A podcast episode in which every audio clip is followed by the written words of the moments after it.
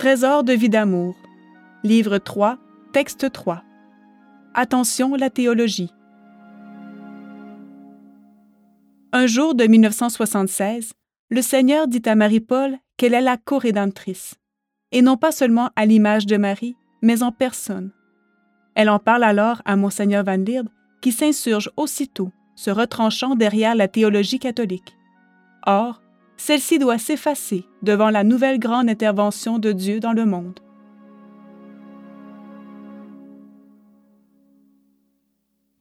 Attention, la théologie. L'exclamation retenue pour titre se trouve dans Vie d'amour, mais elle n'est pas de Marie-Paul.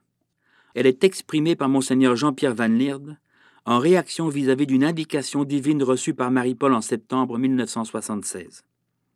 Elle écrit En ces jours de vie fraternelle, je dis au Seigneur Qui pourrait se douter du drame qui se joue? Pourquoi donc dois-je intervenir en cela? Le cœur saigne. Pourquoi suis-je toujours écorché? Je reçois aussitôt une réponse Parce que tu es la corrédemptrice. Peu après, je transmets cette indication à Monseigneur Van Lierde qui me répond avec vivacité. Oh non, vous n'êtes pas la corrédemptrice, mais une image parfaite de Marie. Attention, la théologie. Quelle douleur encore. Cette information m'est venue de la même manière que les autres. Dois-je douter de son origine? Je ne ressens aucune joie. Non, aucune joie, mais toujours la douleur. Vie d'amour, volume 13, page 75-76. La théologie, par définition, devrait être la connaissance de Dieu, la science de Dieu. Mais nous avons, dans ce court extrait de Vie d'amour, une illustration de la façon dont la présumée science de Dieu peut parfois s'opposer sur des points essentiels à la réelle action de Dieu. Comment donc une telle chose est-elle possible? En fait, la théologie semble avoir la particularité d'être à la fois nécessaire et dangereuse et cette ambiguïté se retrouve jusque dans les messages de la Dame de tous les peuples. Ainsi, d'une part, la Dame s'adresse directement aux théologiens, les met en garde et dit textuellement La théologie doit céder le pas aux affaires de mon fils. C'est dans le trentième message.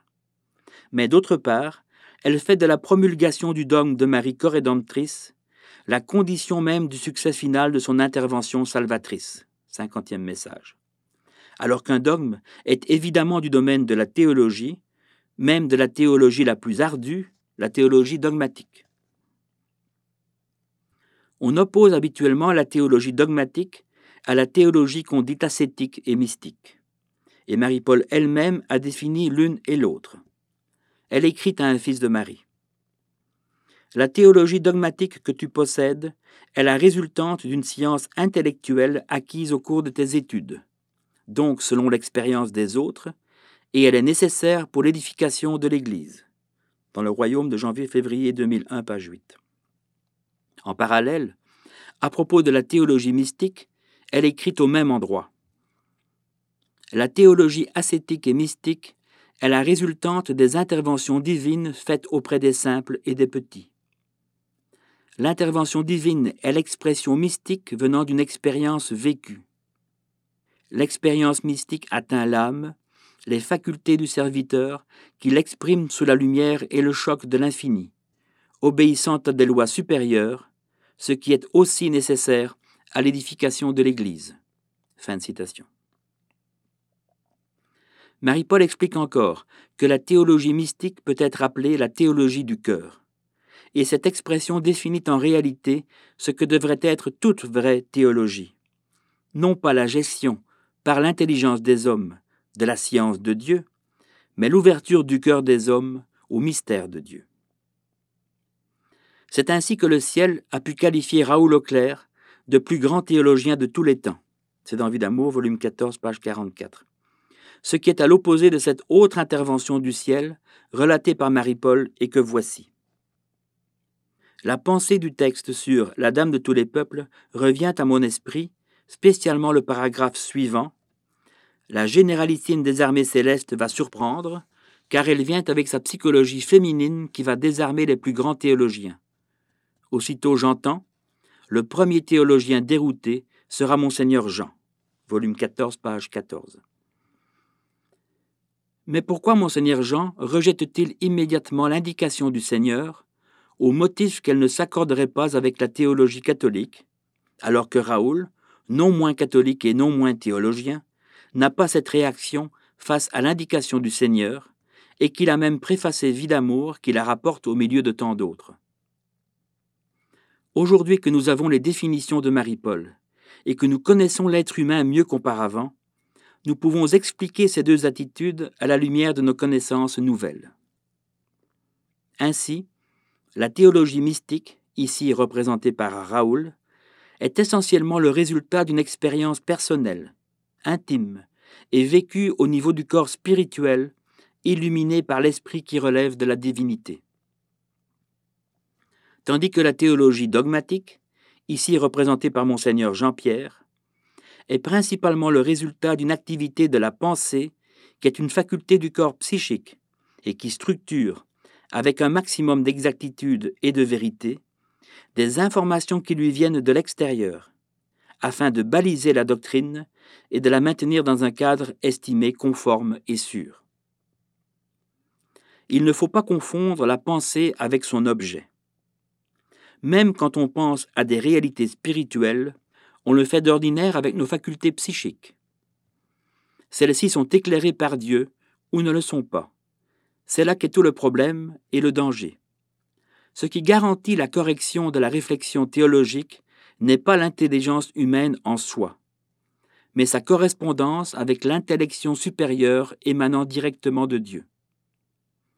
La théologie dogmatique est pensée, rationalisation, tandis que la théologie mystique est prière et contemplation. Certes, il faut l'une et l'autre, en tout cas maintenant, dans le monde actuel. Mais en sera-t-il toujours ainsi? Quand, dans le royaume à venir, de plus en plus d'hommes et de femmes et d'enfants vivront en Dieu, seront instruits par Dieu, faudra-t-il encore, afin de comprendre et d'enseigner la vérité, mettre la doctrine en formules et les formules en traités Certes, il faudra toujours de la vigilance, oui, mais une vigilance orientée vers l'illumination divine et n'ayant pas pour but d'assurer le confort intellectuel des hommes. Alors, allons-nous vers la disparition progressive de la théologie telle qu'on l'a définie depuis de nombreux siècles? Il se pourrait bien, d'autant plus que quelque chose est passé comme inaperçu dans la bénédiction qui fait de Raoul le plus grand théologien de tous les temps. L'on a parlé du théologien, du grand, du plus grand, mais on semble avoir oublié la précision de tous les temps. Pourtant, Raoul a lui-même appelé La fin des temps l'un de ses livres les plus importants, dans lequel il démontre que la fin des temps n'est pas la fin du monde et qu'elle est une réalité d'aujourd'hui. Pour simplifier, les temps peuvent être définis comme étant la période de l'histoire humaine qui fut ouverte par la chute et qui sera fermée par le rétablissement. Celui-ci doit commencer bientôt, car le Seigneur dit à Marie-Paul en 1958 que la fin des temps aura lieu dans 75 ans. Vie d'amour, volume 2, page 127. Tout est clair alors. Raoul est le plus grand théologien de tous les temps, parce qu'en lui la théologie des temps, la théologie traditionnelle, atteint son sommet. Plus tard, au-delà des temps, la théologie aura rempli sa fonction, remplacée progressivement par la connaissance intime et personnelle de la divinité totale. Attention, la théologie, dit à la dame un théologien. Mais en réalité, c'est le passé qui refuse de céder la place à l'avenir.